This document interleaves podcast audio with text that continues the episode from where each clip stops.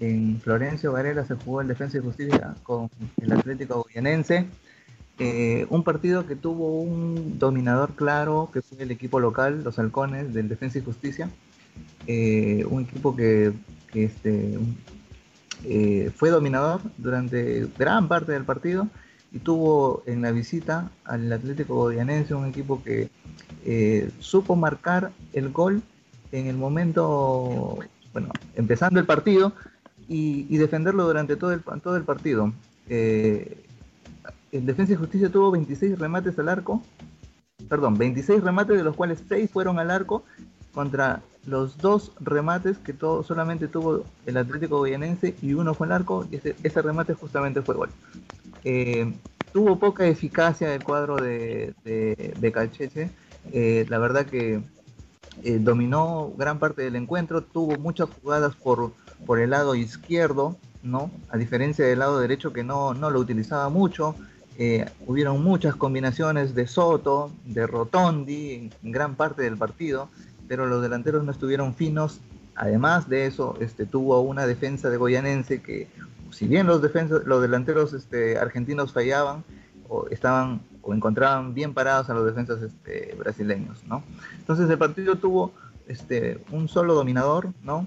Eh, pero Goyanense me parece que tuvo la capacidad de, controlarlo en, en, buena parte del, partido, ¿no? sobre todo en los minutos finales, cuando Becachese hace el cambio de Rotondi, lo saca por un desgaste físico, este, ingresa este jugador, este, eh, Alanis, Gabriel Alanis, eh, ahí se le va el partido, me parece, porque no fue más, no, no tuvo más claridad.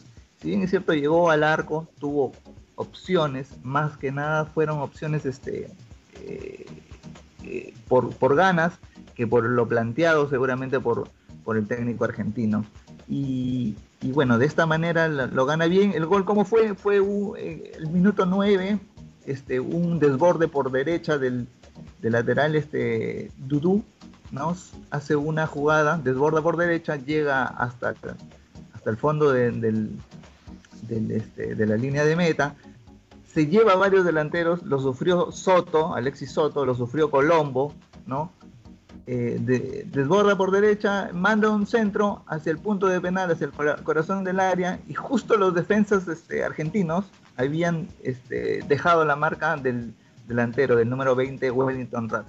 Ahí, en el punto de penal, lo encontró la pelota Wellington Rato y remata de derecha hacia el lado derecho del arquero, y de esta manera puso el 1 a 0, ¿no?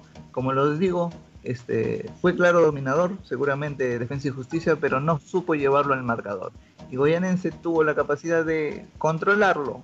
En los últimos minutos ya no tuvo tanto, este, no, no, no estuvo tanto en peligro su, su, este, su ventaja y de esta manera creo que se lleva un buen triunfo, ¿no? En tierras argentinas eh, se convierte en el líder del, del grupo F de la Conmebol Sudamericana y bueno, eh, el próximo partido tendrá que visitar a Antofagasta y Defensa y Justicia recibir a la Liga Deportiva Universitaria de